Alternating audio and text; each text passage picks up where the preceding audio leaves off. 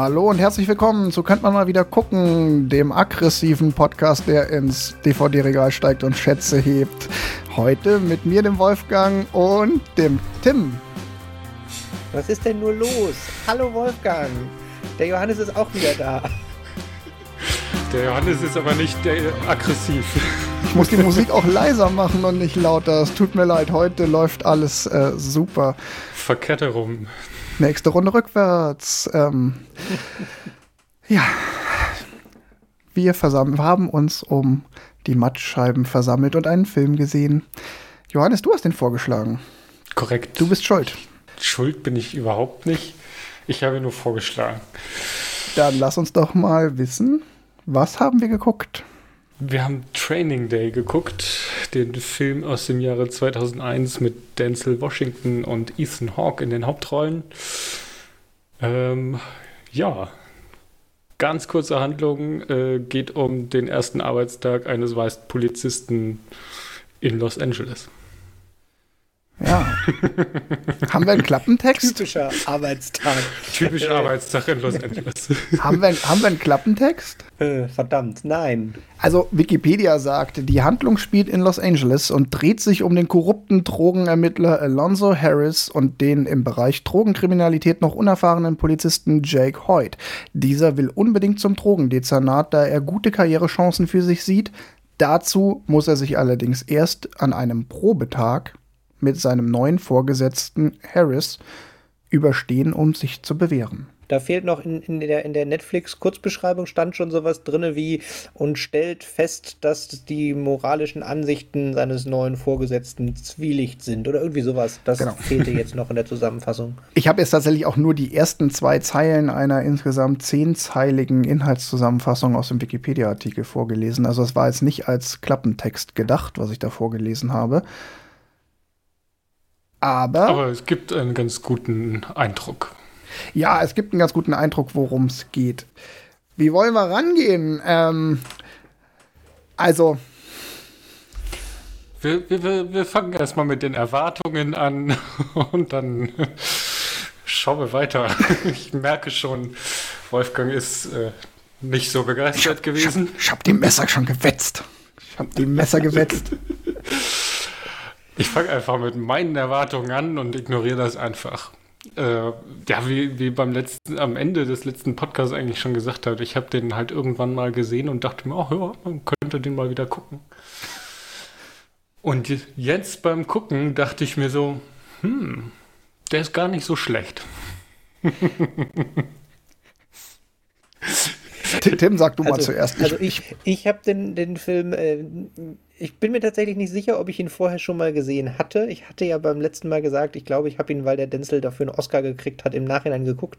Äh, ich hatte wirklich gar keine Erinnerungen an den Film. Ich bin mir aber auch nicht sicher, ob ich jetzt in zwei Wochen noch so viele Erinnerungen an den Film haben werde. Äh, Polizeifilm ist tatsächlich, also Polizei, Ghetto, was auch immer, Thriller-Ding ist tatsächlich nicht mein Genre, muss ich dazu sagen. Aber ähm, ich bin ohne Erwartungen reingegangen und die wurden erfüllt.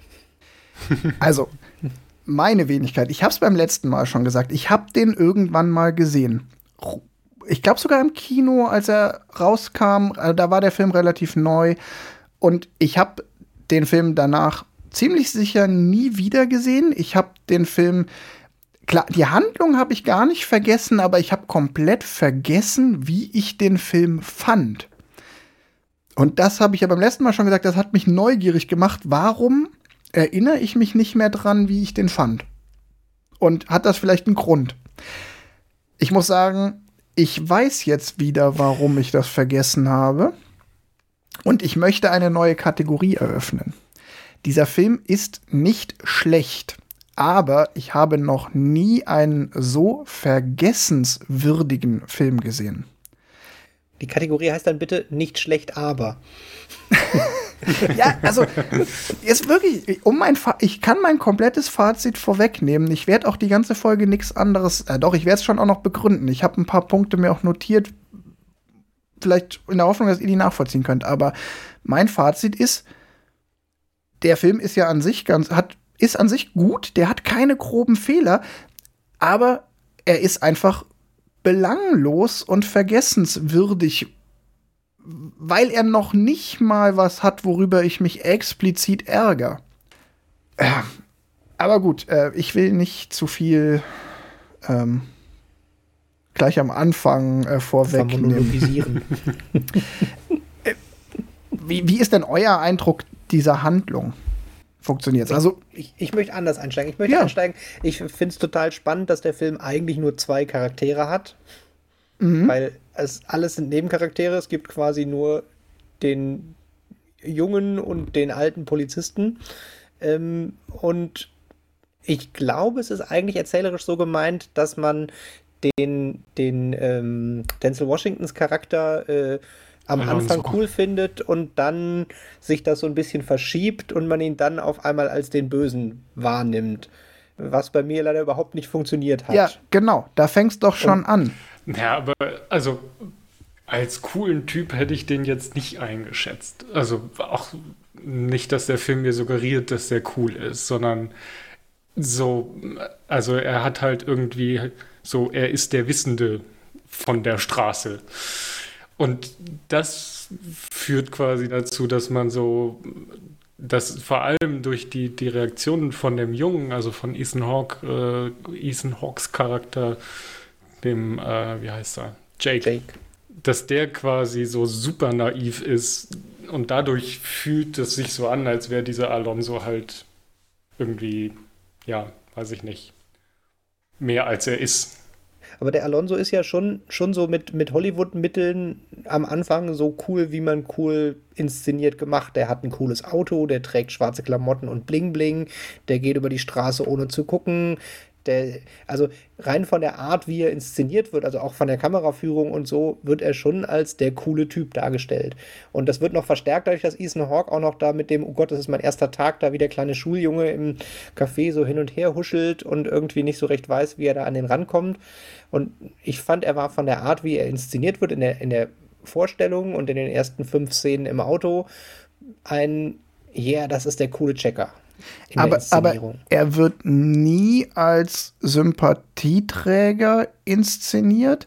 Und er ist auch, und dadurch hat er auch nie, die Figur hat nie die Chance, zur Identifikationsfigur zu werden. Und ich glaube, das ist auch beabsichtigt, weil das ist so massiv. Also, ne, ihr wisst ja alle, ich und erste Szenen. Schon in der allerersten Szene telefoniert er mit Ethan Hawke und legt einfach auf da hast du Denzel Washington noch nicht gesehen, da hast du auch noch nicht mal gehört, dass er was sagt, weil man hört nur Ethan Hawke sprechen. Glaube ich. Ist ja, aber beide, man hört aber, ihn, aber, ja. aber es ist belanglos. Quasi. Ja. Er sagt einfach nur so, ach, die, zu dem, zur Dienstbesprechung gehen, nicht, gehen wir nicht, äh, treff mich im Café, so ungefähr. Genau, und sagt irgendwie noch, hier, bringen irgendwie zivile Klamotten und deine Waffe mit oder so, aber. Genau. Aber schon in der Szene, eigentlich ist von Minute 1 in dem Film gesetzt, der Typ ist unsympathisch. Und ich glaube, das soll auch so sein. Und das ist natürlich ja. immer, das ist natürlich immer super schwierig für einen Film, wenn ein Film dir als Zuschauer keine Identifikationsfigur setzt, aber es kann auch funktionieren, äh, beziehungsweise es funktioniert in dem Film ja auch. Ich wollte nur sagen, man kann damit trotzdem auch einen guten Film machen, und das ist nicht die Schwäche daran, das ist nicht das, was ich an dem Film kritisiere. Ich glaube nicht, dass ich den Film schlechter finde, weil ich mich mit der Figur von Alonso und auch mit der Figur von Jake Hoyt nicht identifizieren kann. Ich weiß, was ihr meint, aber ich würde diese Worte cool und äh, was, wie hast du ihn beschrieben, Wolfgang, habe ich jetzt gerade Unsympathisch? Vergessen. Unsympathisch. Das sind nicht die Worte, die ich verwenden würde. Es ist halt eher, dass er super egoistisch ist. Ja, aber das ist ja halt, unsympathisch. Ja, aber es ist halt. Äh, er, er pfeift halt auf die, die, die, die Meinung anderer. Ähm, natürlich das ist das auch unsympathisch, nicht. aber es ist. Er inszeniert sich. Er, er inszeniert nicht auf die Meinung von anderen, er inszeniert sich. Dann gehört ja. ja die Meinung der anderen schon dazu. Aber er inszeniert sich halt als der coole Checker. Naja, fühlt sich, glaube ich, als was Besseres. Vielleicht mhm. kann man das so beschreiben. Also ich, ich weiß, was mhm. ihr meint, aber ich bin mit den Worten nicht einverstanden, aber, weil das irgendwie bei mir ein anderes Gefühl auslöst. Aber bist du damit einverstanden, dass man sich mit ihm als Zuschauer nicht identifiziert? Absolut, ja, ja. Das ist für mich, das ist für mich halt nicht die, die Person, äh, die mir die Welt erklären soll, sondern die ist halt die, ja, vielleicht, also nee, anders. Sie ist nicht die Person, die quasi mein Anker in dieser Story ist. Das ist, das, der, das ist die Rolle von Jake Hoyt, aber ähm, es ist halt so, dass man von Anfang an weiß, okay, da, da ist noch mehr dahinter, als man von Anfang an sieht. Okay, aber ist, jetzt muss ich dir die Frage stellen, ist Jake, Jake Hoyt, also der junge Polizist, gespielt von Ethan Hawke, eine Figur, die für dich ein Sympathieträger ist, mit der du dich identifizierst, wenn du den Film guckst? Ja, was heißt identifizieren? Also es ist, ist dadurch, dass er halt die Rolle übernimmt, äh, die, die, die, die des unwissenden Zuschauers quasi, also der, der Unwissende, der den Zuschauer die Story erklären soll oder dem die Story erklärt wird, ist das schon so, dass er, dass man, dass man eher die Welt aus seinen Augen sieht und halt auch die, weiß ich nicht, die, äh, die reale Welt der Straße quasi äh, durch ihn erst real äh, mitbekommt, ah, hier läuft es anders als ähm, er sich das vorstellt, als wir uns das als Zuschauer vorstellen, mit Recht und Ordnung und Polizei und so weiter. Und dann ist es halt doch was ganz anderes, was in dieser Einheit zumindest passiert. Aber es ist jetzt nicht so, dass ich für ihn irgendwie mich freue, dass er am Ende überlebt. Guck, das hätte ich zum Beispiel, also das, ich finde schon, dass man mit ihm mitfühlt. Ich habe halt ständig, dass ich denke, boah, Junge, wie dumm kannst du denn sein? Ja, okay, äh, ja. Man also, fühlt mit dem mit, aber man denkt sich auch so, ach, jetzt, jetzt, also, Entschuldigung, aber. Also von der Charakterentwicklung, wenn der Charakter 17 wäre und der Training, der wäre ein Schülerpraktikum, äh, hätte ich den Charakter passender gefunden so vom Verhalten. Also, weil er halt wirklich so auf die ganz billige Masche, ja, du musst jetzt hier Drogen nehmen, sonst bist du nicht cool. Wenn du mit dem coolen Club spielen willst, musst du hier nämlich mit uns in der Gang in der Ecke rum. Also, er fällt halt wirklich so auf die, die billigsten gruppendynamischen Tricks am Anfang direkt rein für, boah, ich will aber unbedingt zu dem coolen Typ gehören. Und das ist das, wo ich dachte, also, der Typ soll doch nicht 15 im, in der Highschool sein, sondern fertig ausgebildeter Polizist in auf dem Weg zu einer weiterführenden Karriere. Ich finde auf der einen Seite ja, die beiden Charaktere sind einfach keine Sympathieträger. Ich, ich hm. identifiziere mich mit keinem von beiden. Das ist meiner Meinung nach aber gar nicht die Schwäche des Films. Das ist, ja, das bedingt vielleicht andere Dinge, aber das ist nicht das, worüber ich mich ärgere. Was ich finde, ist, ich finde diese beiden Charaktere unglaublich eindimensional. Also der, der Alonso ist halt heißt er Alonso? Alfonso? Mhm. Al, Al, Al, also Alonso ist Al, Alfonso ist die Pizza und Alonso ist der Rennfahrer. ähm, Entschuldigung. Also Alonso. Alonso ist einfach der super arrogante, super manipulative Typ, der sein eigen, nur seinem eigenen Gesetz folgt, der glaubt, dass er über allem steht, der seine eigenen Regeln macht und nur diese eigenen Regeln zählen für ihn auscharakterisiert. Und ja, warte, das, warte. Ist er, das ist er am Anfang vom Film, das ist er in der Mitte vom Film, das ist er am Ende vom Film. Da ist keine Bewegung drin und man lernt auch, finde ich, keine neuen Facetten am Charakter kennen, auch wenn man später noch andere Dinge über ihn erfährt und es da noch eine kleine Backstory gibt, die sich dann entblättert, aber die ändert nichts an seiner Charakterisierung oder an seinen Eigenschaften. Ja, also den tatsächlich finde ich, bevor du jetzt zum nächsten Charakter gehst, also äh, da finde ich tatsächlich schon, dass der noch eine gewisse Grundcharaktertiefe hat. Und zwar hat er zum einen die dass er vermutlich früher auch mal ein ideal, idealistischer junger Polizist war, der ein, boah, ich muss hier die Welt retten.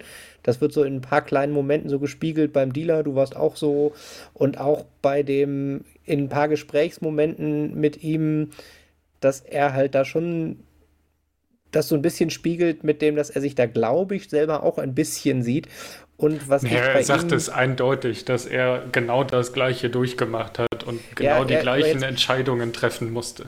Genau, jetzt ist aber der, der spannende Teil in dem Charakter für mich die Mischung aus dem charmanten Schauspieler, der das, finde ich, schon sehr ein breites Spektrum in dieser Rolle auch ausspielt.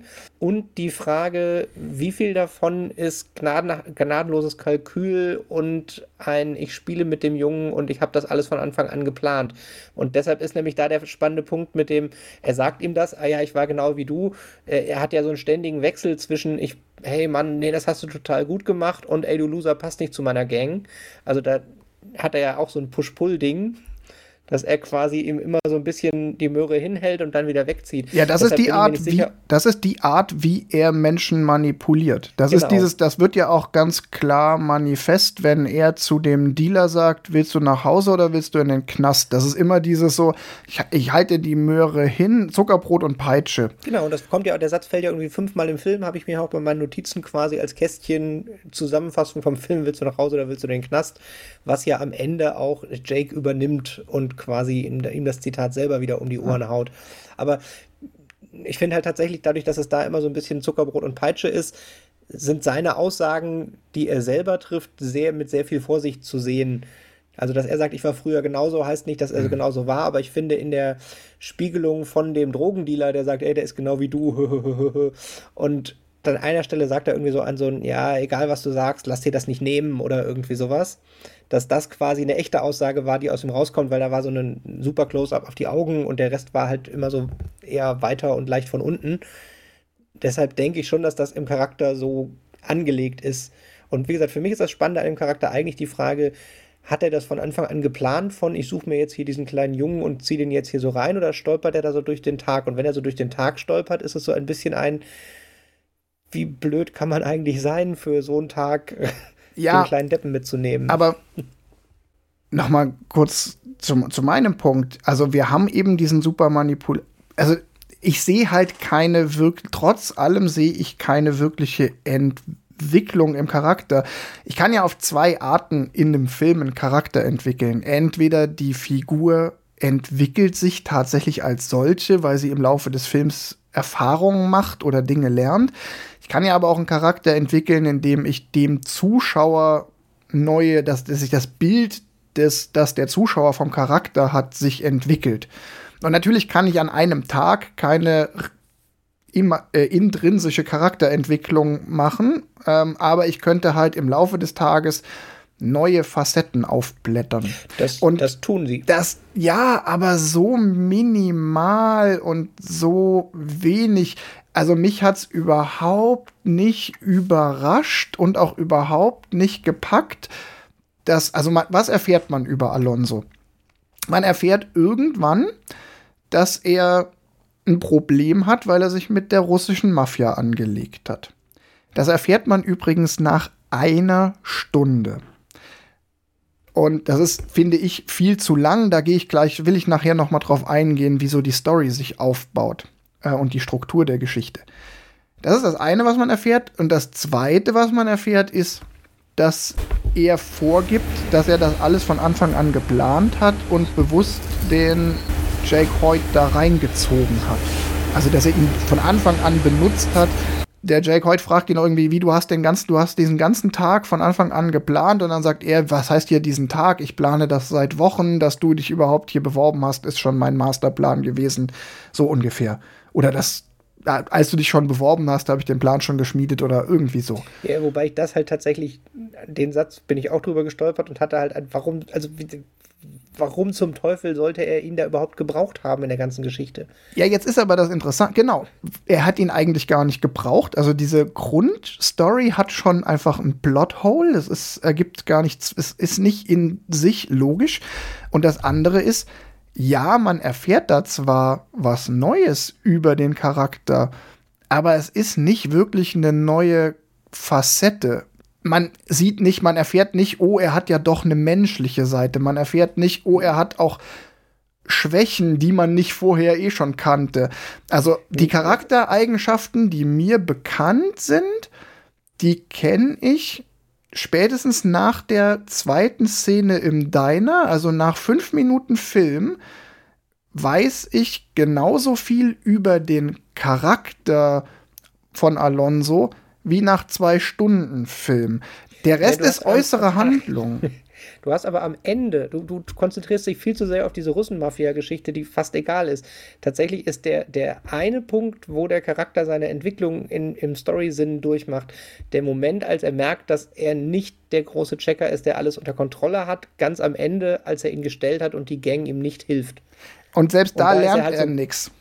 Da lernt er nichts, aber da lernt er, na, weiß ich noch nicht, ob er was lernt, weil er zu kurz darauf stirbt. Aber ähm, das ist quasi so der Punkt, wo es darauf hinausläuft, dass quasi seine Welt halt nicht so funktioniert, wie er die ganze Zeit gedacht hat. Und lustigerweise wird er dann ja direkt danach von der, der Russenmafia umgebracht. Und da habe ich noch ein bisschen geschmunzelt, weil ich glaube, es ist kein Zufall. Ich glaube, das ist das einzige Mal, dass er im ganzen Film sich an Verkehrsregeln hält und an einer roten Ampel hält. Und dann wird er direkt erschossen. Ja, und du, du hast du, du magst recht haben, dass das das ist, worauf es hinausläuft, aber das zündet halt nicht. Es ist nicht das große Fanal, es ist auch nicht diese Szene am Ende, kurze Beschreibung für äh, alle, die zuhören. Ganz am Ende stehen sich Jake Hoyt und Alonso gegenüber, kämpfen miteinander auf der Straße in der Hut von Alonso, wo seine Gang, die er mit seinen korrupten Machenschaften protegiert, zu Hause ist. Also eigentlich im, in der Höhle des Löwen kämpft der Löwe mit äh, unserem Held. Und dann wenden sich die. Hm? Ja. Der Maus. Und dann wenden. Das passt schon.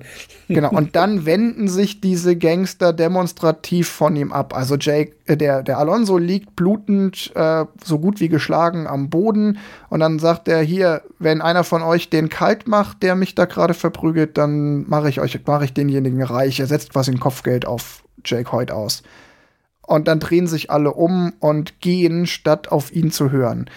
Also er verliert einfach seine komplette Macht das ist, das ist ein starker Moment in dem Film.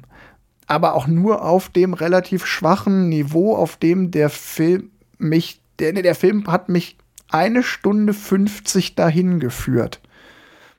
Und dafür ist der Moment dann doch erstaunlich schwach. Also der Moment ist zwar gut, aber der ist die eine Stunde 50 davor nicht wert. Das ist mein Problem. Und ich möchte noch mal kurz einen Schritt zurückgehen. Ich finde, das gilt leider für die Figur des Jake Hoyt, also für die Figur, die von Ethan Hawke gespielt wird, genauso.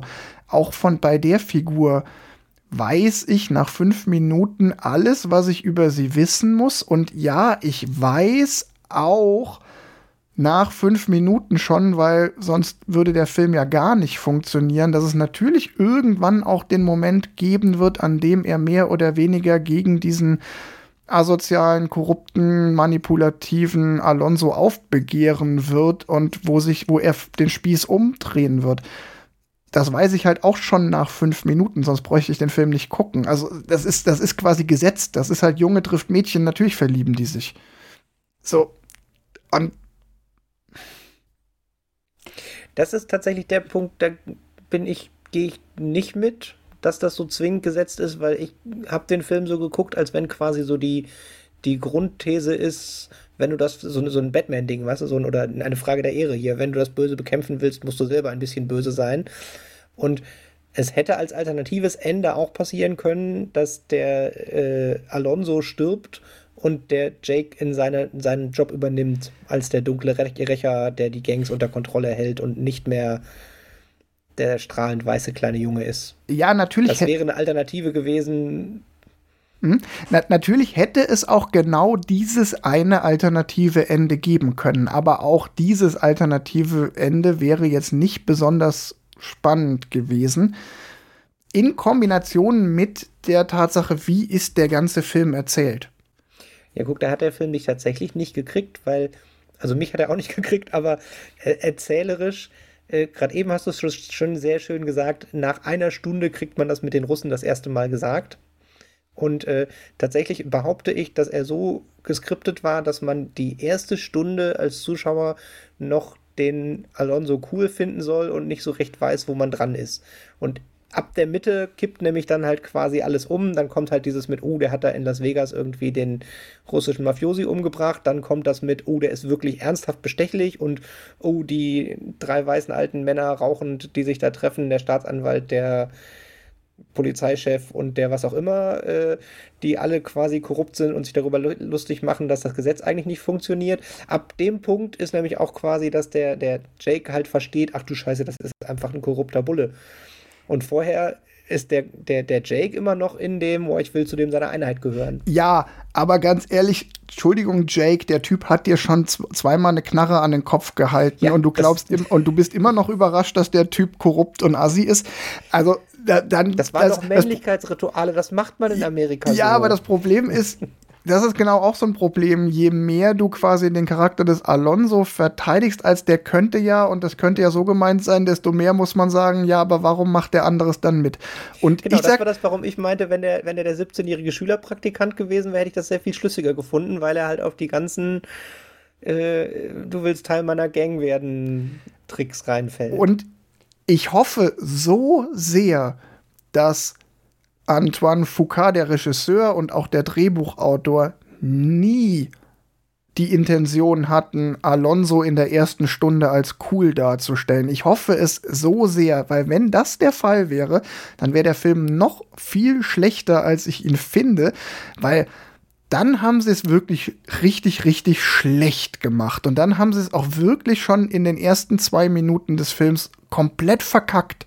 Weil das hätte glaube, man. Man soll so ein bisschen zwiespältig mit dem Al Alfonso Ja, aber sein. auch das gelingt ihnen nicht. Und ich glaube tatsächlich, dass sie das nie vorhatten, sondern dass sie eher das sehr gewagte Experiment gemacht haben, einen Film zu inszenieren, in dem es eben keinen gibt, den man auch nur ansatzweise gut findet, wo man von Anfang an weiß, der ist, der ist böse und der wird auch nicht mehr gut. Ähm, und das ist natürlich da habe ich dann wieder Respekt vor, weil das ist sau schwierig und das kann scheitern und das ist eigentlich sowas, wo ich auch eher sagen würde, so, das ist zum Scheitern verurteilt, aber es ist wenigstens mutig, es zu machen. Ja, aber dass er wirklich so böse ist, dass er wirklich korrupt ist und quasi nur alles für seinen Weg, also für, also aus egoistischen Zielen quasi alles verfolgt, das ist von Anfang an gar nicht so klar. Es ist halt klar, dass er ähm, mal fünf gerade sein lässt oder auch mal zehn, äh, 20 sein lässt oder sonst wie. Also es ist, dass er sein eigenes Recht da fährt und sagt, okay, wenn ich den jetzt hier von der Straße nehme, passiert nichts, aber ich bin hier nur auf die großen Fische aus.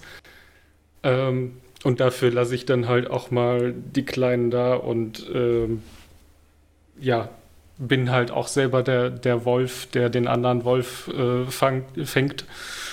Ähm, dass er dann halt so korrupt wird und die, die ganzen Stories abzieht mit dem Durchsuchungsbefehl, der eigentlich nur das äh, äh Takeout-Menü vom Chinesen ist, äh, die 40.000 da äh, für den Straf, äh, den, den Haftbefehl bezahlt und so. Da wird eben einem erst bewusst, dass er wirklich eigene Ziele verfolgt und nicht sagt äh, und nicht diese, ja, ich, ich muss halt hier, ähm, äh, so läuft das hier halt. Äh, komm ja. mal klar, du kleiner, von der, gerade von der Akademie gekommener. Ja, aber, aber, aber wirklich braucht man wirklich so lange braucht man den Haftbefehl und diese, diese ganze Geschichte, die du jetzt erwähnt hast, wirklich, um zu verstehen, dass der Typ durch und durch korrupt ist. Also, ich habe nee, mir tatsächlich, ich habe mir mal den, äh, sag. Na klar, man, man weiß natürlich, dass, dass das wahrscheinlich alles viel mehr ist, aber wenn man nur der Story folgt und sagt, okay, was die Story mir bietet, dann ist erst ab dem Moment klar, okay, da läuft halt eine ganz andere Geschichte als nur, ich bin hier der, der, äh, weiß ich nicht, der der, der dazwischen steht und quasi, ähm, ich bin zwar Polizist, aber ich äh, passe auch auf meine Gang-Jungs auf ja. und ähm, versuche quasi, was er auch irgendwann erwähnt, das System von innen zu, zu, äh, zu verändern. Irgendwann also eigentlich ab dem Zeitpunkt quasi, wo er dann halt so komplett falsche Dinge dreht. Also mit, äh, wir haben hier einen Besuchung, Durchsuchungsbefehl und wir klauen dir das Geld. Ähm, ab dem Zeitpunkt ist dann klar, okay, er hat eigene Motive und die haben nichts mit, mhm. ähm, ich will was Gutes für die Straße tun oder für die, für die Hut oder wie ja. man es auch immer nennen möchte. Bis dahin ist aber leider schon fast eine Stunde Film rum und andere Filme bringen dich an den Punkt in 15 Minuten. Ja, aber es ist halt ganz viele so. Also, es gibt ganz viele Stellen in dem Film, wo quasi ähm, es sind quasi immer wieder so kleine Mutproben, so von wegen, hey, wir stehen hier mitten auf der Straße und du musst jetzt hier den, das Gras durchziehen, sonst fahre ich nicht weiter, ähm, ist mir doch egal. Ja, aber es ist auch ganz viel immer wieder das Gleiche. Die Aussagen der Einzelnen, also ich habe mir mal den Spaß gemacht und habe tatsächlich mal die Szenen der ersten Stunde Film, weil, also nach einer Stunde, es gibt einen, der erste große Plotpoint ist da, wo es dieses Treffen der Polizeichefs oder wie ich es genau, nenne, genau der, Ra der Rat der korrupten Bullen. mhm. Elrons Rat der korrupten Bullen. Der trifft zusammen nach genau einer Stunde. Das ist, das ist der Punkt, an dem das erste Mal auch mittels äußerer Handlung klar ist, es gibt eine Schlinge, der Kopf von Alonso steckt drin und es wird jetzt im weiteren Verlauf des Films darum gehen, dass wir mitkriegen, wie Alonso versucht, seinen Kopf aus der Schlinge zu ziehen. Das ist ein Wendepunkt. Ich habe mir mal den Spaß gemacht und habe alle Szenen bis zu dieser Stelle aufgeschrieben. Das ist die erste Szene, Alonso am Telefon. Da lernen wir, Alonso ist ein Arsch. Dann kommt die zweite Szene. Ich dekliniere es mal kurz so runter. Es ist jetzt ein bisschen, sorry, Holzhammer. Tut mir auch leid, Hörer, aber ich, ich mache es mal hier, ich gehe es mal durch. Also erste Szene, Treffen am, äh, äh, Alonso am Telefon. Man merkt, der Typ ist, scheint ein Arsch zu sein. Zweite Szene, die Szene im Diner. Alonso liest seine Zeitung und sagt so, Alter, hör auf zu reden, ich will meine Zeitung lesen. Wenn du jetzt schon auf weiter redest, dann unterhalt mich wenigstens mindestens so gut wie die Zeitung. Im Übrigen, er hat den Nasdaq aufgeschlagen. ähm, also, da benimmt er sich auch einfach wie ein Arsch. Dann kommt Zur Auflockerung, Fun Fact, das Diner ist das gleiche Diner wie in 7. So, Aha. weiter. Dann kommt die erste Autofahrt, an der fängt Alonso an, äh, unserem Held die Welt zu erklären. Aber halt auch total von oben herab. Dann gibt es die Szene, wo sie den ersten Drogendealer stellen. Der Drogendealer, die mit, mit dem äh, VW Beetle abhauen. Da lernt man noch mal, okay, äh, ne, er hat seine eigenen Regeln, er lässt die, die Kleinen laufen, um an die Großen ranzukommen. Okay. Da sind, ja, da, ja ja, da sind wir bei einer Viertelstunde. Und da ist genau der Punkt, wo ich sage, alles klar, jetzt weiß ich alles. Und das, was jetzt kommt, da sind zwar noch ein, zwei Details wichtig, die für den späteren Verlauf der äußeren Handlung wichtig sind, aber am Charakter entwickelt sich jetzt nichts mehr weiter. Es kommt die zweite Autofahrt und ähm, er zwingt den Hoyt, Drogen zu nehmen. Da setzt er einfach nur noch mal einen drauf. Aller, aller spätestens jetzt ist alles klar. Der Typ schreckt auch nicht zurück, seinen Partner mit der Waffe zu bedrohen. Der geht über Leichen. Dem ist alles egal. Dann kommt der Besuch bei Roger. Dann kommt eine dritte Autofahrt. Da labert er wieder und erzählt die, erklärt die Welt. Dann kommt die Szene mit der Vergewaltigung, die, die der Hoyt verhindert. Die Szene ist komplett für den ganzen Film unnötig, außer für den Fakt, dass das nachher unserem Protagonist das Leben rettet. Äh, Moment, die ist aber da hm. drin. Einmal für die, die Ex-Machina, der Protagonist wird deshalb gerettet, aber die ist auch da drin als Charakterisierung von dem, dem Jake als strahlender Ritter der halt da dann, oh Gott, da, da muss ich sofort, und dann ist ihm auch auf, auf einmal egal, dass er nicht zur coolen Gang gehört, sondern springt fast aus dem fahrenden Auto. Also die Szene ist eindeutig da drin, um mal dem anderen noch ein bisschen ja. mehr Charaktertiefe zu geben. Ich glaube, sie hat sogar noch einen weiteren Zweck, okay, dann gebe ich dir ein Stück weit, gebe ich dir halt ein Stück weit recht, okay, na gut. Also sie ist unter anderem auch da drin, um zu zeigen, dass der heute tatsächlich auch was drauf hat. Weil der macht die zwei ja alleine fertig und der Alonso stellt sich nebendran und raucht gemütlich eine Kippe und guckt zu. Das ist halt die einzige Szene, in der Ethan Hawke zeigen darf, dass er in dieser Rolle nicht nur ein Weichei ist, sondern durchaus auch zuhauen kann. Das braucht man, damit der Kampf am Ende glaubwürdig ist. Mhm.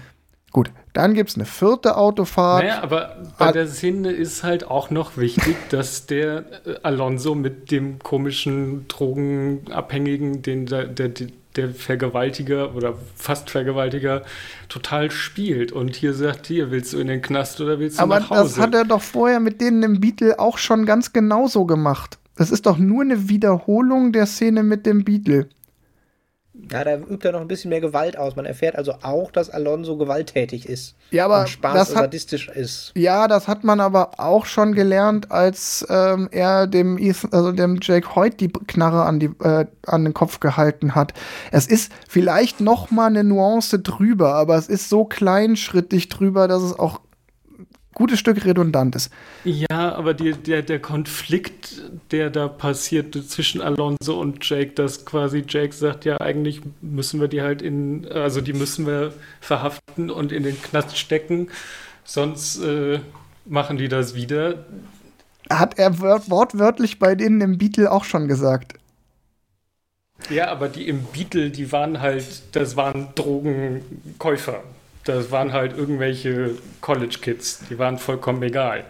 Wenn die das erste Mal da die Drogen gekauft haben, dann äh, passiert da halt auch nichts. Das ist, das ist halt so von wegen, okay, mit dem ganz kleinen Fisch, den lässt er laufen, okay, aber jetzt haben wir quasi einen wirklich äh, mittelgroßen äh, Gewalttat, Fisch. Äh, Ge Gewalttat verhindert quasi und den lässt er auch laufen. Das ist schon wichtig, dass das quasi aufeinander aufbaut. So, es geht ja aber noch weiter. Dann kommt die fünf, dann kommt die vierte Autofahrt. Alonso erklärt wieder die Welt. Dann kommt die Szene mit Snoop Dogg im Rollstuhl. Die ist auch einfach wieder eine, eine neue Iteration der Beatle und der Vergewaltigungsszene. Dann kommt die fünfte Autofahrt. Alonso erzählt uns die Welt.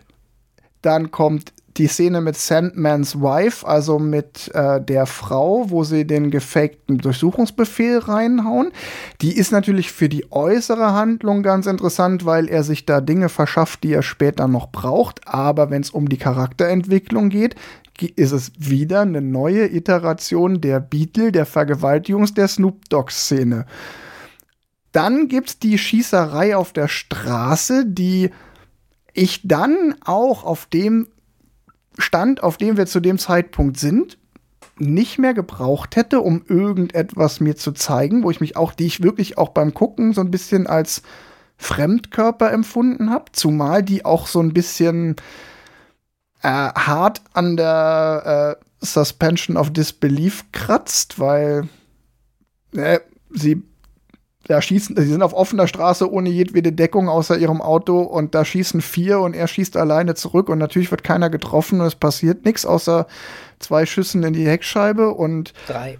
Ja, von mir ist auch drei. Und das Auto springt natürlich genau dann nicht an, wenn Leute ja, mit Knarren geärgert. kommen und kaum ist dann unser Held am Steuer, springt die Karre.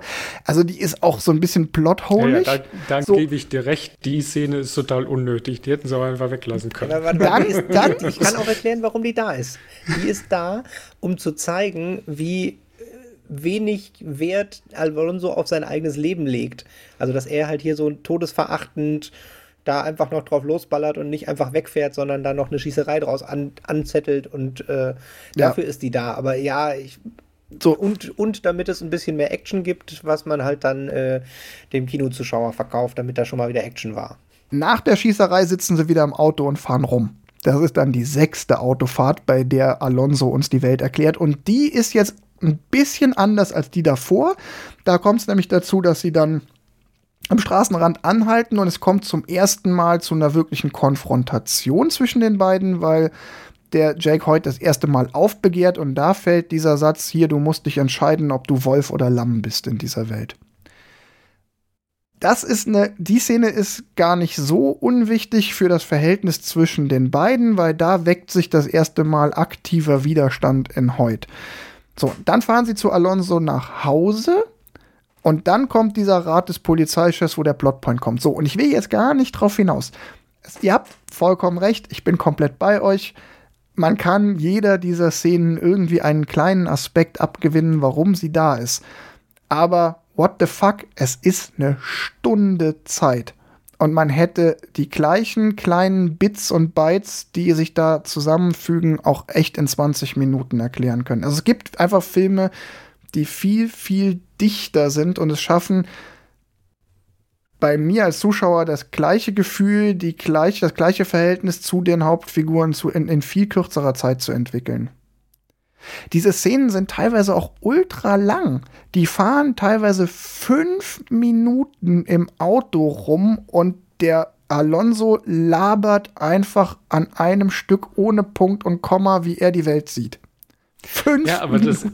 Das, es sind ganz viele von diesen Szenen, wo er die Welt erklärt und wo er irgendwelche ähm, Aussagen trifft, die quasi so von wegen, wenn du das machst, dann passiert das.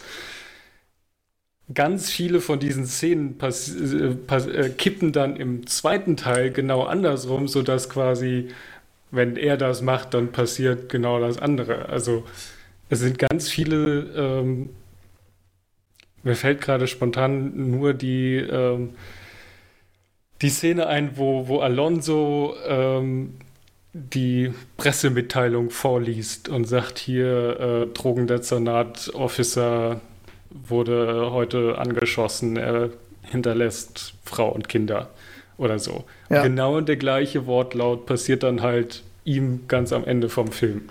Und mhm. davon gibt es mehrere von diesen er, er denkt oder er erklärt die Welt und die Welt passiert zu ihm. Okay, also du sagst, du sagst quasi mit diesem Plotpoint beim Rat der korrupten Bullen ähm, spiegelt sich so ein bisschen die Geschichte. Ab da kippt das Pendel in Richtung von, von heute, oder? Ja, nicht, nicht in Richtung von heute, sondern in der ersten Hälfte quasi bis zum Rat der korrupten Bullen ist Alonso die Wahrheit der, der Welt. Also Alonso erklärt die Welt mhm. im Auto. Und ab dem Zeitpunkt passiert dann was in der Welt und das passiert dann halt meistens passiert es zu Alonso. Also das, was quasi vorher erzählt worden ist, was, was passiert, wenn er was tut. Ja. Ähm, oder was, äh, was die Dynamiken sind. Ähm, und ab dem Zeitpunkt, äh, wo es dann quasi darum geht, diese egoistische äh, Tour zu fahren, kommen Dinge wieder, die im ersten Teil erklärt worden sind oder die er erklärt hat, kommen wieder zurück und werden ihm zum Verhängnis oder Okay, kann ich, kann ich akzeptieren, ist kein schlechtes Story-Konstrukt, aber dafür hätte es dann für mich Bedarf, dass ich im gewissen Maße auch eine Empathie entwickle für diesen Charakter Alonso und ich den halt auch zumindest mal zumindest in zeitweise auch mal wirklich cool finde. Da ich den aber von Anfang an nur als Scheiße wahrnehme, funktioniert das dann halt auch nicht. Na, für mich funktioniert es halt, weil er quasi sagt, mhm. ey, ich, ich weiß, wie es hier funktioniert, ich bin so lange hier und ich kann es äh, in jede Akte gucken, ich bin hier wirklich der, der beste Drogendezernat-Officer, äh, den den es so gibt. Und wenn du mir halt irgendwie, also wenn du an meiner Seite bist und in meine Crew kommst, dann steht dir die Welt offen. Also dieses, ich weiß, wie es funktioniert und dass es dann halt wirklich so funktioniert, aber halt nach hinten losgeht für ihn, ähm, finde ich halt super spannend an dem Film. Ja, es ist dann am Ende so das Fazit, und das ist, meine ich jetzt gar nicht, das mag ich ausnahmsweise nicht äh, negativ, ähm, dass so ein bisschen darum geht, dass dann am Ende dann doch große Klappe, nichts dahinter ähm, dann die Erkenntnis ist. Oder ja, viel, äh, viel Schein, weniger Sein. Also auch die. Die, mhm. das, das ist halt ein Kartenhaus. Dass diese, diese, genau, diese heile er Welt von Alonso ist halt ein Kartenhaus, dass er in der ersten Stunde groß aufgebaut wird und in der zweiten Hälfte fällt es dann aber irgendwann in sich zusammen. Ja, auch die Szene, okay. als er in die Hut fährt oder in den Dschungel oder wie die, die, die, das mhm. Viertel da auch immer heißt, so von wegen, ey, komm bloß nicht ohne mich hier rein, dann äh, äh, kommst du hier nicht mehr lebend raus. Ja, und so. sie lassen Tauben fliegen, damit jeder weiß, dass ne, Daddy is home, so, ne? Genau, also so von wegen, ich bin hier der einzige Bulle, der hier reinkommt, ich bin hier der einzige, den die respektieren und äh, auch wirklich hier reinlassen. Ähm, bewahrheitet sich dann am Ende halt nicht und man sieht so, okay, eigentlich finden die den alle scheiße und sind froh, dass er weg ist. Weil er halt ständig hier auf großen Macker tut und eigentlich immer so ist, so, ey, ja, was, was willst du eigentlich von uns? Wobei das sogar noch eine Frage ist, ob sie am Ende, ob es wirklich so ist, dass sie denken, boah, endlich ist der weg, oder ob sie sich einfach nur äh, so ein bisschen Fähnchen im Wind, so, ne, ah, unser, unser Rudel, unser Alpha-Tier, unser Rudelchef ist ähm, gebissen worden. Ja, also, also, nee, nee, also halt ist, ist er am Ende der, der Karl, der vom Pferd gefallen ist und deshalb kein Karl mehr sein darf? Ja, ich nee, mache das also, an dieser einen Szene fest, wo der Türsteher sagt so von wegen, boah, ich hasse sein, sein Gesicht. Okay. Oder irgend, also irgend so ein Spruch macht da so von wegen, ey, ja. komm, äh, ja, okay. eigentlich finde ich dich voll kann scheiße, aber ich respektiere dich. Aber und dann kann, verliert er den Respekt und dann, ja. Man kann das sogar noch genauer festmachen. Der mexikanische Gangtyp, äh, der, der Jake erschießen soll, äh, sagt, ich krieg's Wort, den Wortlaut nicht mehr hin, aber sagt quasi so, ein, deshalb gebe ich dem nie die Hand, weil der so ein Zwiel untreues Arschloch ist. Also das, der, ich weiß nicht mehr, wie er es genau sagt, aber im Prinzip sagt der, der mexikanische Gangmitglied, Mörder, Auftragsmörder ein Smiley heißt er übrigens. Smiley, Smiley sagt ein, ey, deshalb gebe ich dem Typ nicht nie die Hand, weil der ist einfach ein Arschloch. Also da finde ich, ist es schon eindeutig, dass es nicht ein, das ist unser cooler Chef oder, äh, sondern eigentlich so eine der, der ist halt, gerade eine Rolle und ihn genau. umzubringen ist auch doof. Also, das, ich glaube nicht, dass er da jemals wirklich der Chef war, sondern oder im, im, ein, einen Chefstatus hatte, sondern er halt einfach so ein. Sie respektieren also, ihn nicht, aber er ist halt praktisch da zu haben, weil er bringt genau. halt Geschenke und er kümmert sich halt um die Leute, die quasi weiß ich nicht, Informanten für ihn sind oder sonst was. Also was er halt so sagt, ich kümmere mich um seine, um die Familien, wenn, wenn die weg sind. Äh, ja, und, und, ich kann mir auch vorstellen, dass er durchaus auch jede Menge Verbrechen quasi äh, aktiv unterstützt und sich deshalb lohnt. Also weil er halt quasi er will ja, ja nur die großen Fische. Fisch, genau, er will nur die großen Fische, die kleinen Fische sind ihm egal und solange die quasi ihn in Ruhe lassen und ihn ja in Anführungsstrichen respektieren, dann äh, ist das auch sehr vorteilhaft. Wobei das ja auch noch eine Frage ist, ob er das nur behauptet seinem Polizeikollegen gegenüber, weil in Wirklichkeit schützt er ja auch die großen Fische. Also dieses Argument mit, naja, er macht das nur, um dann später an die großen ranzukommen, das ist ja definitiv auch gelogen. Ja, es ist, ähm, es ist halt, solange es ihm nicht was bringt, äh, dürfen die großen Fische auch weiter im Teich sein. Also solange er keinen Vorteil hat, ähm, wenn er sie hochnimmt, ah. ähm, ist es ihm egal. Also ich, ich kann, glaube ich, ganz gut nachvollziehen, warum ihr da an der einen oder anderen Stelle mehr aus der Story für euch rauszieht. Zumindest, oder hm. Johannes, warum du da mehr rausziehst. ich glaube, Tim war da gar nicht so weit vorne. Nee, nee, ich, ich bin, also ich tatsächlich, äh, ich verstehe, wie das konstruiert ist und wie es ich sage jetzt gemeint ist, aber tatsächlich der Film hat mich auch nicht gepackt. Ja. Und ich hatte halt auch eher so ein Jahr, wie gesagt, der, die erste Hälfte war halt tatsächlich ein äh, der Schülerpraktikant und der Schulhofschläger. Ja.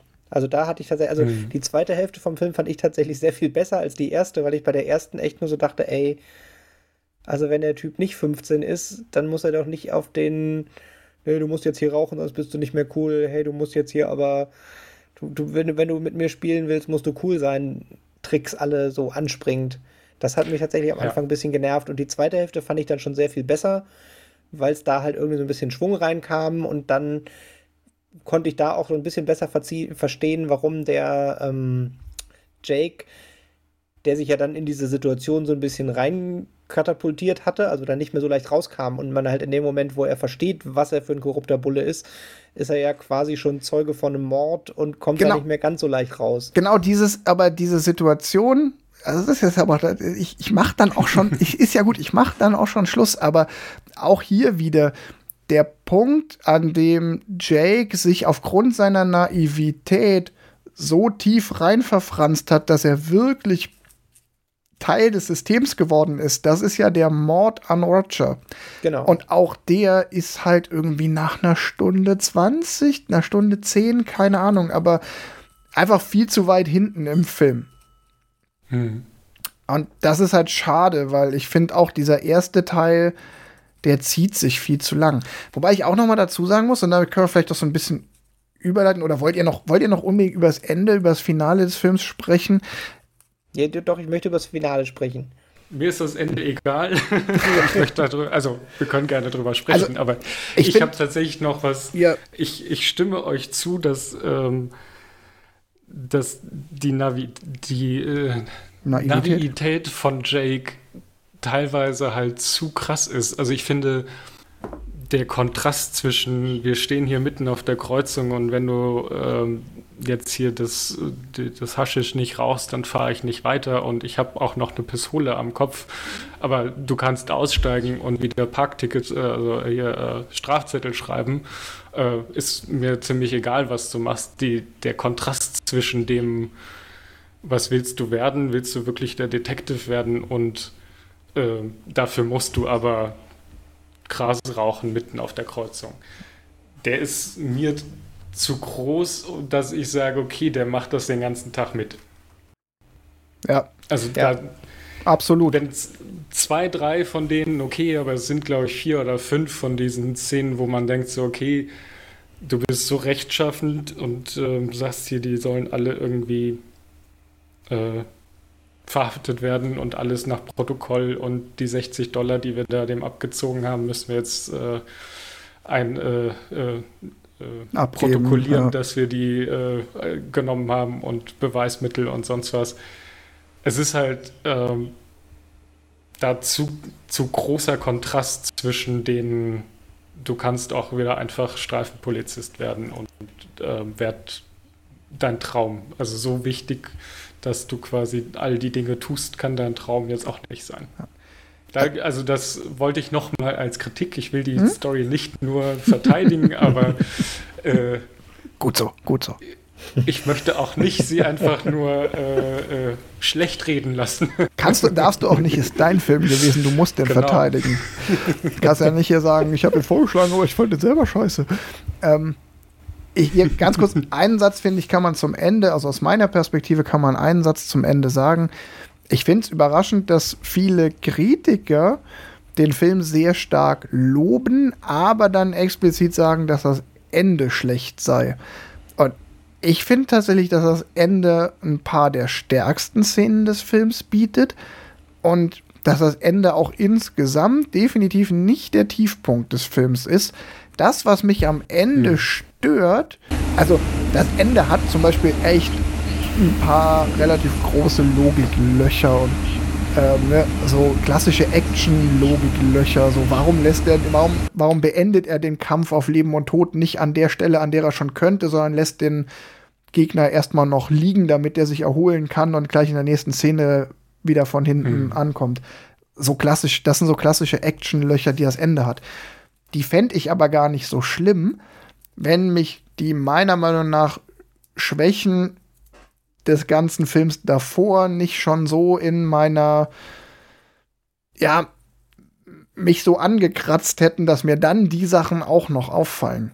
Nach einem richtig geilen Film und richtig geilen eineinhalb Stunden würde ich dem Film diese Löcher einfach verzeihen und würde die gar nicht bemerken. Hm. Also ich habe tatsächlich mit dem Ende an zwei Stellen also das eine, was ich tatsächlich so ein bisschen, obwohl ich es eine sehr coole Szene finde, äh, vom Storytelling fand ich es total blöd, dass er da quasi aus der einen Gang nur rauskommt, weil er durch reinen Zufall die Nichte von dem einen gerettet hat. Das war so ein, was mich so an so ein, ja, ja, ja, es war natürlich vorher, vorher aufgemacht und hinterher lohnt es sich, aber das ist halt dann so ein Moment, wo man sagt, ja, ist ein Film, haben wir ja vorher gesehen, ja, passt jetzt ja. Ähm, mhm. Wobei ich es ganz cool fand von der Reaktion von dem Killer, der halt ihn dann da, ach so, ja, okay, na gut, dann äh, weißt ja, war nichts Persönliches. Tschüss. Das, das fand ich filmisch ganz geil, aber vom Storytelling war es so wo ich dachte so, ach nö, oh, ist jetzt aber sehr plump, dass er genau bei dem den, den Mörder ausgewählt hat, der, wo die durch Zufall wen gerettet haben. Und es ist sogar noch ein Logikfehler, weil der, der Alfonso ja sogar wusste, bei welcher, welche Gang, also die, die Nichte hat ja denen gesagt, äh, nee, mein Bruder ist hier, mein, mein Onkel ist hier Gänger bei den Crips oder keine Ahnung wen.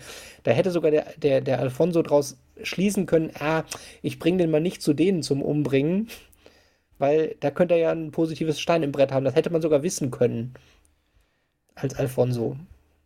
Ja, durchaus, ja, ja. Ja, das ist aber, deshalb sagte ich ja schon, diese ganze Vergewaltigungsszene, die hätte man nicht gebraucht. Das hätte man auch man hätte auch an einer anderen Stelle dem, dem, dem Heut mal die Gelegenheit geben können, irgendjemanden zu verprügeln. Nee, man, man, hätte diese Szene da so drin lassen können, aber sie müsste halt nicht hinterher nochmal aufgegriffen werden. Ja. Also für die, für die, als Funktion, um zu zeigen, hey, äh, äh, Ethan Hawke ist doch ein cooler äh, und hat was drauf, fand ich sie nicht schlecht. Und das andere, wo ich noch gedacht habe, so auch wieder erzählerisch verstehe ich's, aber dass er, nachdem er quasi dieses Mordattentat überlebt hat, mhm. in eine Ganggegend fährt, um alleine Rache zu üben an dem Typ, von dem er den Eindruck haben müsste, dass er in dieser Ganggegend eng beschützt wird.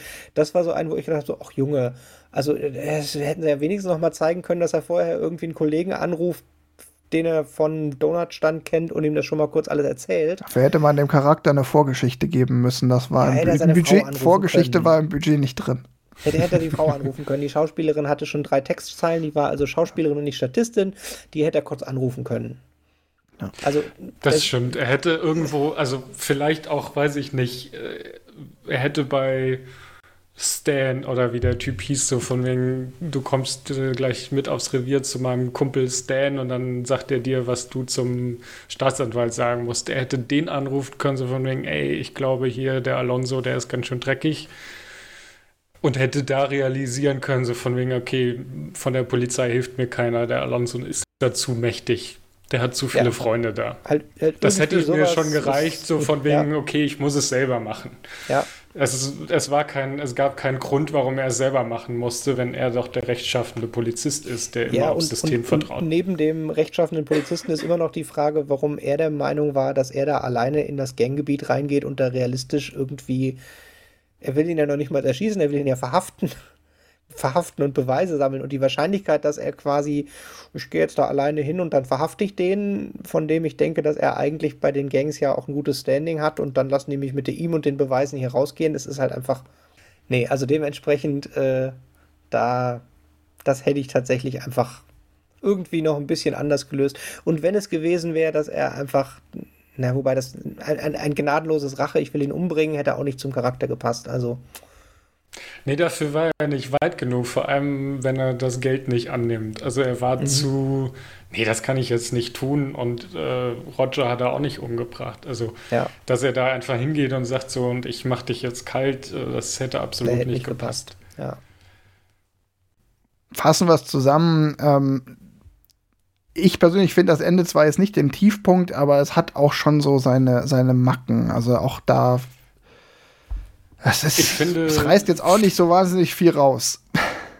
Ich finde dafür, dass der Film halt die ganze Zeit quasi nicht auf ein Ende hinspielt. Also diese Russen-Story mhm. ist ja so die ganze Zeit nur im Hintergrund. Das kriegt dieser Jake ja nur quasi im Nebengespräch mit. Also das wird ihm ja nicht mal selber erzählt. Genau, er wird weggeschickt, wenn das offenbart wird. Genau, er wird Bevor weggeschickt. er kriegt das halt nur von, von den Latino-Leuten da, von Smiley und so mit, warum quasi also dass das wirklich passiert ist. Oder da kriegt er dann die ganze Story mit. Aber da ist ja schon viel zu spät quasi. Ja. Ähm, dafür ist das Ende dann zu aufgebauscht quasi. Dafür, dass es halt, also diese ganze Russen-Story und dass er unbedingt das Geld dafür brauchte, hätte ich mir auch was anderes vorstellen können, wir, was wir, irgendwie weniger dramatisch ist. Wir nutzen das jetzt mal zum Übergang von, wir sind mit der Handlung durch und kommen zu dem, dem Hintergrundsachen zum Film, weil äh, ganz spannend, im Original-Drehbuch kommt der Polizist damit durch und wird am Ende nicht umgebracht. Mhm. Mhm. Und äh, Denzel Washington hat gesagt, ich spiele das nicht, wenn der damit durchkommt. Aha, das ist ganz spannend.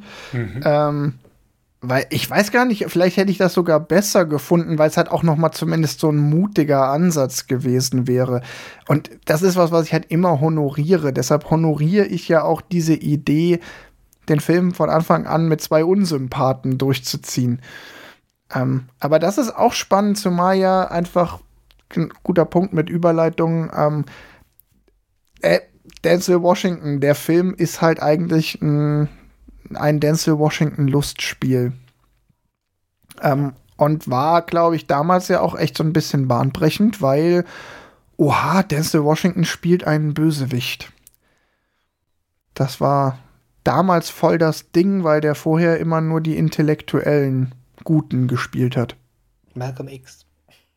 Ja, und ich glaube, unmittelbar vor ähm, äh, Training Day hat er ähm, ah, hier, wie heißt es? Ne? Habe ich mal wieder meine Hausaufgaben nicht gemacht. unmittelbar vor Training Day hat er gespielt. Rede, Rede. Ja, Remember the Titans und Hurricane, wo er den Boxer spielt, also Robin Carter, und der zu Unrecht des Mordes verurteilt war. Also da spielt er jemanden, der vor der, dem vorgeworfen wird, dass er böse sei, der aber in Wirklichkeit zu Unrecht ver, äh, verurteilt war. Und aus diesen zwei, nach diesen zwei super rechtschaffenden Rollen dann den Bösewicht spielen, das war irgendwie so ein Riesending. Und der spielt ja auch gut, aber auch hier ich finde jetzt nicht, dass die Rolle so außergewöhnlich ist. So, ja, es ist besonders, dass er der Charakter, den er verkörpert, hat eine andere Gesinnung. Aber er zeigt auch keine wirklich anderen Charaktereigenschaften oder, oder Eigenschaften als die typischen Denzel Washington, äh, Denzel Washington Charaktere. Er ist Herr der Lage, er ist relativ dominant, er ist eloquent, er ist klug. Also, wenn es jetzt darum geht, boah, das ist mal eine andere Rolle für Denzel Washington, da hätte ich dann eher gehofft, dass er mal einen schwachen, sensiblen, dummen Charakter spielt. Nee, ich, ich finde tatsächlich, greift jetzt natürlich so ein bisschen vor, aber äh, der Oscar, den er dafür gekriegt hat, war schon verdient. Also er spielt das schon extrem geil. Und halt auch gerade diese, diese Nuancen vom, also schon in der ersten Hälfte vom Film, finde ich, hatte man zwischendurch immer dieses von, wie viel davon ist jetzt gerade der Charakter und wie viel ist jetzt gerade der Test von dem, dem Frischling. Und da hat er schon relativ viel, dass man auch von der Art, wie es inszeniert ist, aber halt irgendwie so von den Augen, dass er halt irgendwie zwischendurch immer so ein leichtes Lachen in den Augen hatte, während er irgendwie ihn da zwingt, da Drogen zu nehmen oder äh, nachdem er ihn, ihn dumm angemacht hat. Also da hatte ich schon gedacht, dass es ganz cool ist von der Nuance im Schauspiel. Also ein weiser Mann sagte einmal, dem Oscar würde ich ihm nicht aberkennen, dafür war er nicht schlecht genug. nee, mir, ja, also mit dem Oscar habe ich überhaupt kein Problem. Und es ist ja auch äh, weithin bekannt, dass Oscars nicht immer nur genau wegen dem einem Film vergeben werden, sondern da schon auch da, das Vorwerk so ein bisschen nachhalt. Und die Rolle ist auch geil. Und ich habe auch gerade mal, ich habe, wenn man auch mal guckt, es gab ansonsten noch A Beautiful Mind in dem Oscar-Jahr. Und nominiert war ansonsten noch Sean Penn für Ich bin Sam, Will Smith für Ali und Tom Wilkinson für In the Bedroom. Also das sind schon mal drei Filme, die wesentlich unbekannter waren. Und bei ähm, A Beautiful Mind, der hat halt genug andere Oscars gekriegt. Mhm. Also das wird ja manchmal auch so ein bisschen verteilt.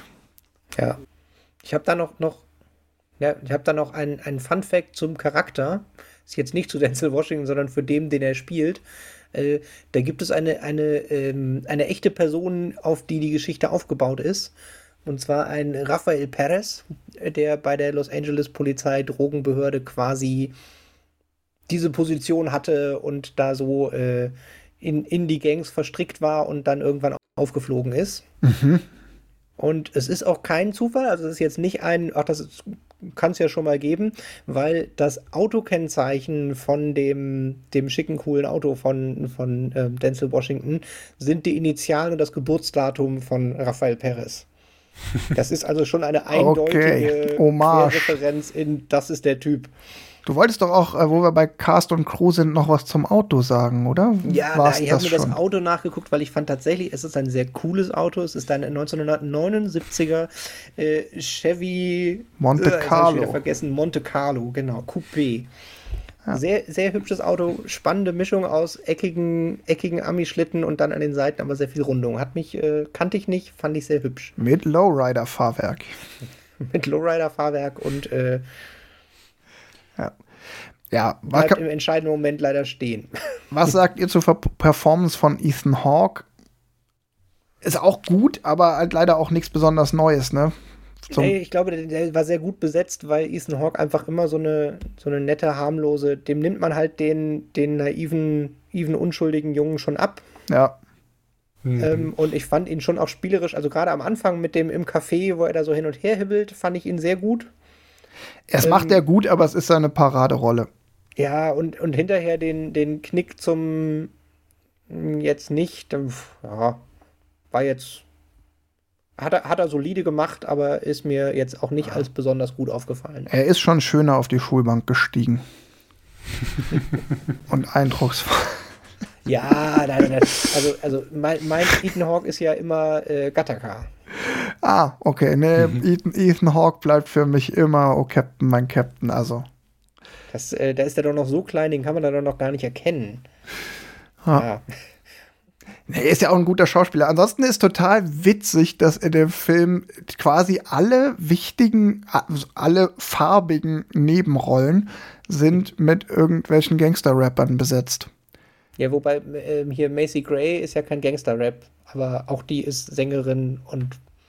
Ja, genau, aber es spielt halt mit äh, Snoop Dogg, Dr. Dre, ähm, Macy Gray. Macy Gray, also, genau. Ähm, ist schon sehr musikalisch geprägt. Ja, ja, es sind auch noch ein paar mehr dabei. Es sind noch, glaube ich, auch noch ein paar dabei, die. Es ist, Im Abspann steht so eine ganze Liste auch von irgendwelchen äh, Typen. Und äh, Snoop Dogg hat da auch ähm, äh, Mucke für gemacht, für den Film. Hm, Dr. Dre auch. Mhm. Ja, also, bietet sich ja auch an. Genau, die, das Album war tatsächlich auch sehr erfolgreich. Also der, der Film-Soundtrack, der hat irgendwie zwei Nummer 1 Hits, äh, nee, nicht Hitsingles, nicht Nummer 1 Hits, aber Hitsingles ähm, ja.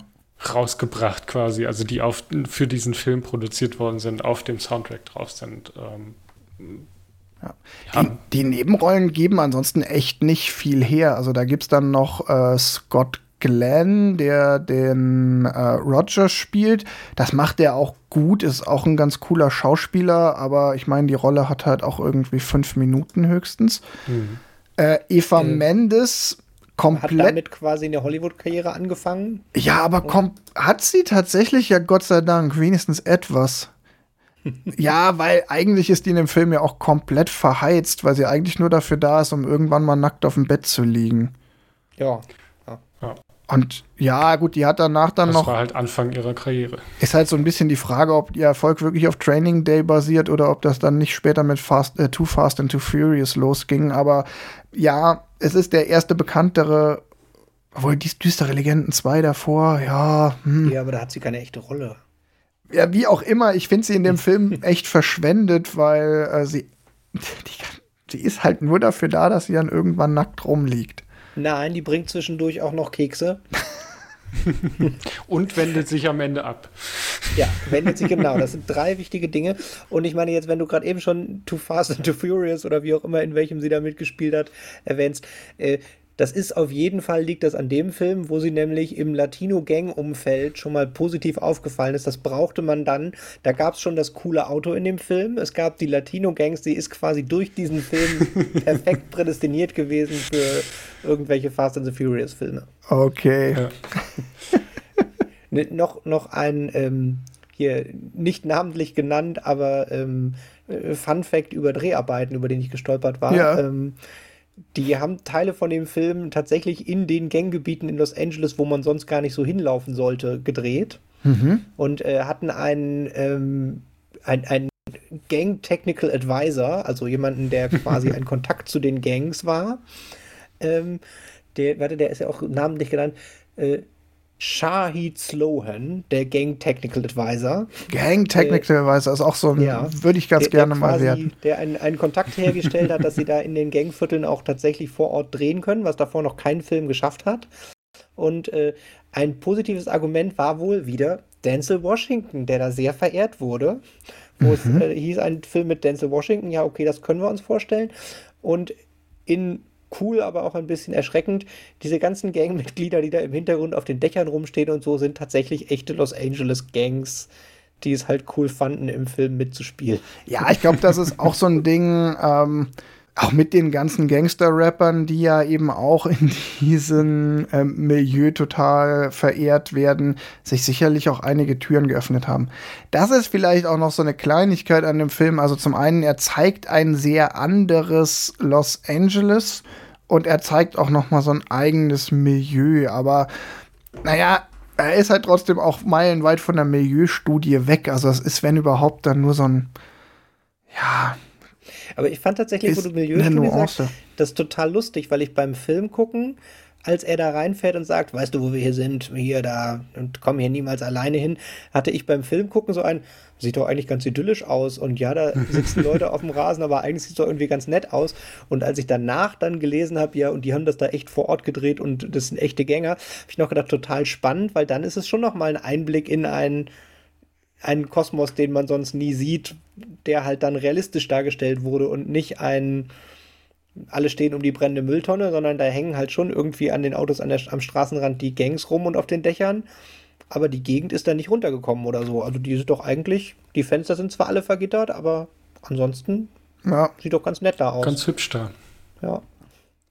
Ein Fun Fact für den Cast noch: äh, Terry Crews, der irgendwann so mega der äh, Comedy-Star wurde, äh, spielt einen Statisten im Hintergrund. Ah, okay. der läuft da irgendwie mit seinen Muskeln zweimal durchs Bild. ja, der, der hat, mal, hat eine Rückenansicht und zwar ist er der Mann, der die Tauben hochscheucht. Ah. ah.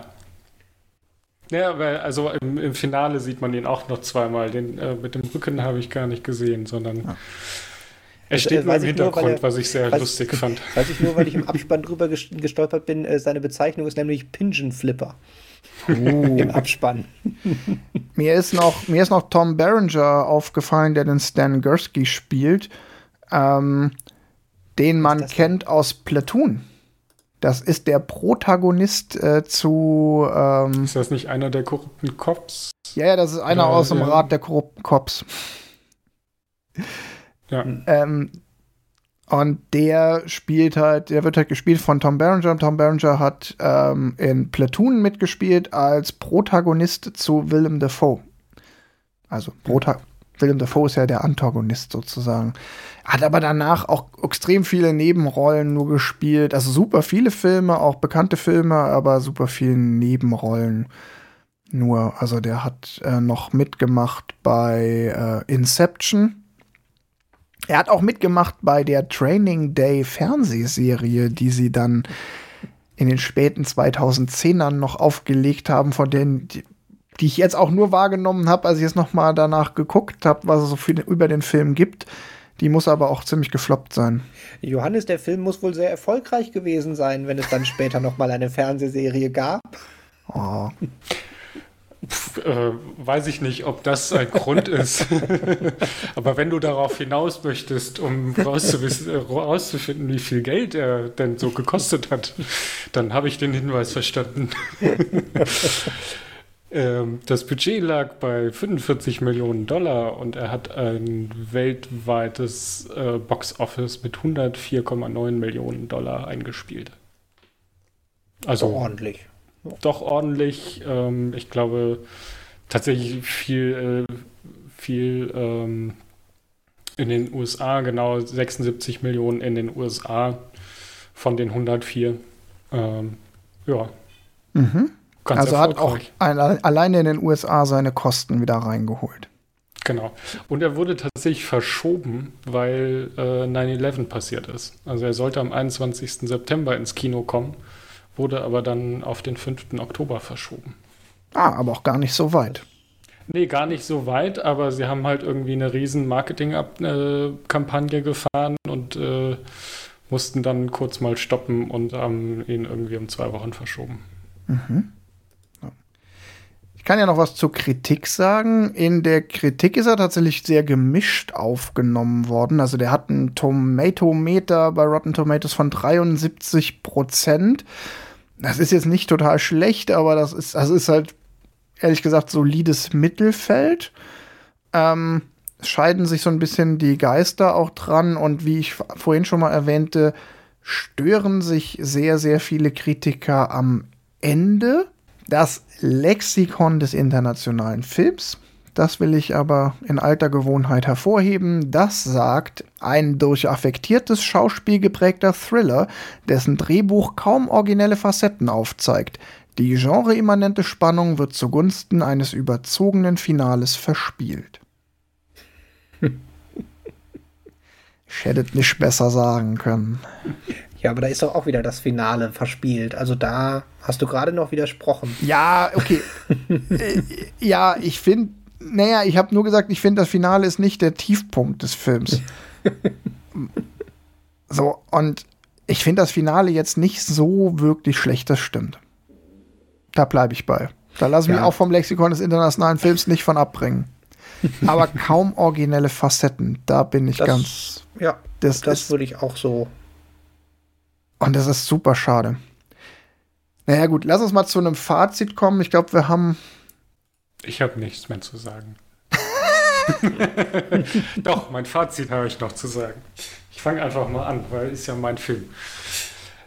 Ähm, ja, ich, ich fand ihn tatsächlich sehr spannend, jetzt mit so Abstand nochmal zu sehen, weil ganz viel von der Story war mir bewusst, also so die grundsätzlichen Handlungsstränge, dass sie halt irgendwie diesen Roger hochnehmen und dass er dann zu den Latinos muss, um umgebracht werden, umgebracht zu werden und dann das Finale und so weiter. Das war mir noch alles so äh, im, im Gedächtnis.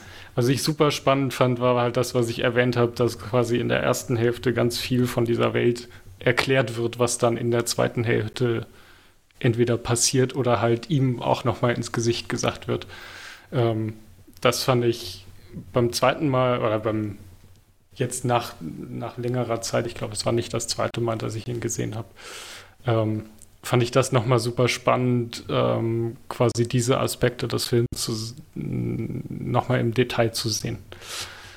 Ähm, ja, nichtsdestotrotz ist es jetzt auch nicht der beste Film, der jemals produziert worden ist, aber ähm, ich würde ihn tatsächlich nochmal gucken. Dann nicht jetzt morgen, aber in fünf Jahren. Das ist gut, dann weißt du nämlich eh nicht mehr, worum es ging und wie du ihn fandst.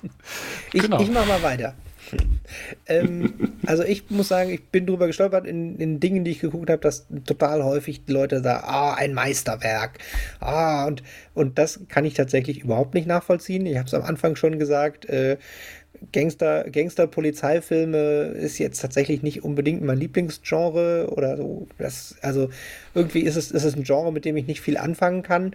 Äh, was mir an dem Film Spaß gemacht hat, neben dem schicken Auto, ähm, ist tatsächlich das Schauspiel von Denzel Washington, weil ich finde schon, dass er diesen unsympathischen Charakter ganz cool rüberbringt mit den Nuancen, die er da so hat. Mhm. Und im Nachhinein mit dem Wissen, dass die, die Gang-Szenen halbwegs realistisch zu sein scheinen, weil sie ja einen Gang-Technical Advisor hatten, äh, kann man den durchaus gucken, aber äh, vielleicht eher, wenn man wirklich Polizeifilme mag. Äh, ich gucke ihn, glaube ich, nicht nochmal. Dann gucke ich, glaube ich, lieber nochmal Heat oder so dem kann ich mich komplett anschließen. Ich frage mich ja auch beim Fazit immer, wem würde ich den Film empfehlen? Also ich glaube, wenn man sehr großer Denzel Washington-Fan ist, dann sollte man den Film auf jeden Fall gesehen haben, weil es ist einfach ein kleines Denzel Washington-Festspiel nicht, obwohl ich noch nicht mal sage, dass die beste Performance von Denzel Washington ist und es ist auch definitiv nicht der beste Denzel Washington Film. Da gibt es zum Beispiel mit Inside Man oder The Book of Eli, auch wenn das ein ganz anderes Genre ist.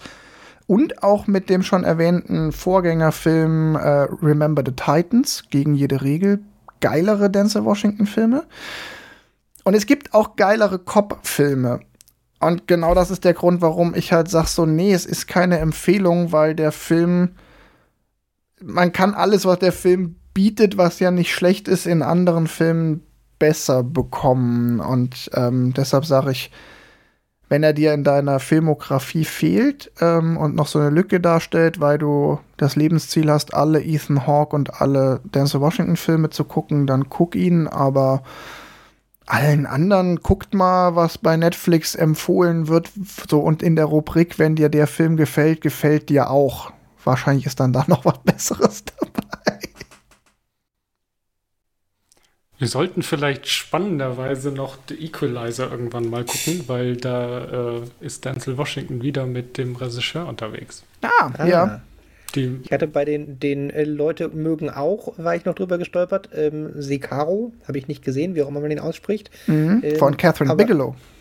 Äh, nee, äh, von Dennis Villeneuve. Ah, Danny Villeneuve, stimmt. genau, Denis Villeneuve, wie er richtig heißt. De Denis Villeneuve. Aber da habe ich auf jeden Fall gedacht, so ein, oh, oh, das wusste ich gar nicht, dass der auch noch, äh, den, ja, dem seine Filme mag ich eigentlich. Und gerade Bildsprache und so, äh, den würde ich mir vielleicht mal angucken, aber nicht jetzt noch ein Polizeifilm. Und ich glaube, es geht auch um Drogenermittlungen. Das ist viel zu dicht da dran. Da gucken wir lieber was anderes. Und zwar äh, fürs nächste Mal. Ich, ich suche was aus. Oh ja.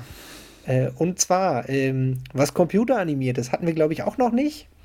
Und zwar gucken wir Tim und Struppi und das Geheimnis der Einhorn von 2011.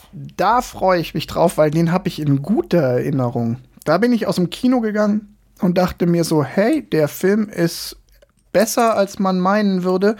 Und es ist, glaube ich, ich habe ihn in Erinnerung als gute Mischung aus äh, also es ist ein erwachsentauglicher Kinderfilm. So würde ich es mal formulieren. Kinderfilm und ein Hauch Indiana Jones habe ich noch so in Erinnerung. Ja, ist eine schöne Abenteuergeschichte. Genau. Und ich weiß, dass ich es sehr schade fand. Der ist ja auch noch nicht mal so wirklich gefloppt in meiner Erinnerung. Also zumindest in Europa nicht. Der ist ja lustigerweise in Europa zuerst gestartet. Äh, und es ist aber so ein Film, der irgendwie total schnell wieder vergessen wurde. Deshalb gucken wir den mal. Hast du den gesehen, Johannes? Ich habe den tatsächlich noch nicht gesehen und ich habe mich damals geärgert, äh, dass ich ihn nicht im Kino gesehen habe und stelle jetzt erschreckend fest, dass das zehn Jahre her ist. Ähm, kam mir jetzt eher so vor wie drei. Okay. Ich hätte jetzt fast sogar geschätzt, dass der älter ist als zehn Jahre. Oder? Ja, ich finde es tatsächlich also super spannend. Krass. Äh, dass er 2011 rauskam. Ähm, ich habe ähm, Szenen davon gesehen, vor allem auch so ein paar. Wie haben die das denn äh, so mit Computeranimationen äh, da alles realisiert? Äh, weil da sind ja wohl doch einige Szenen, die sehr detailverliebt sind. Ich glaube, dazu kann Tim dann nächste Woche referieren.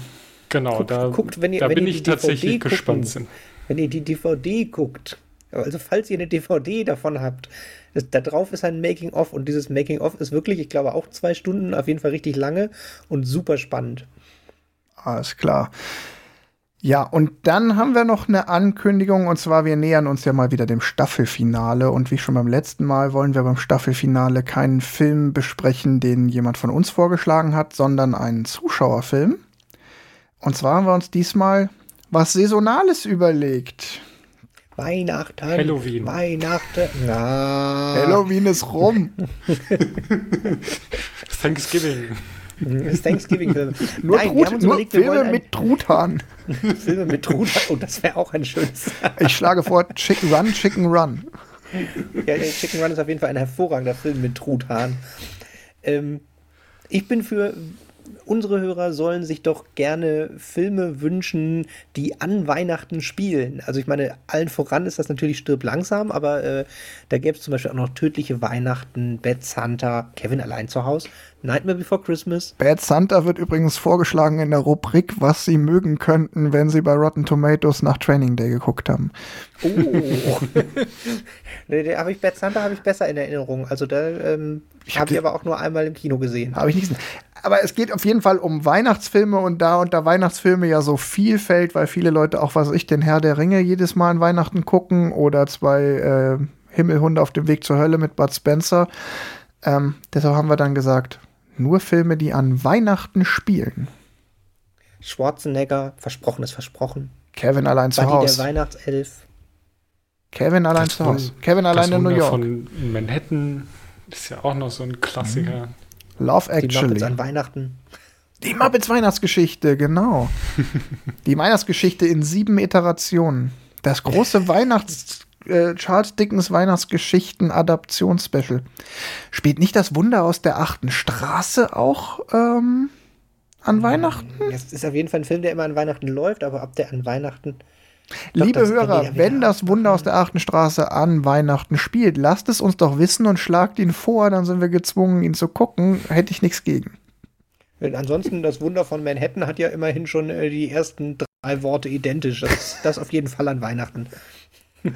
Alles klar. Dann würde ich sagen, das war's für heute. Vielen Dank für eure Aufmerksamkeit. Vielen Dank euch beiden, dass ihr meinen Rant ausgehalten habt. Ich war heute mal wieder so ein bisschen aggro, aber es musste sein.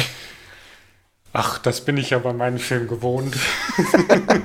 Hau ich immer nur auf deine Filme so ein? Nein, aber beim letzten Mal, als wir äh, District 9 geguckt haben, war es ja beim letzten Mal, als du so in Anführungszeichen schlecht gelaunt auf den Film warst. Oh, wir müssen mal wieder, wir müssen am Ende auch mal ein Ranking machen aller Filme, die wir schon gesehen haben, weil wenn du jetzt District ja. 9 sagst, da finde ich Training Day schlechter. Ja. Ja, ich auch.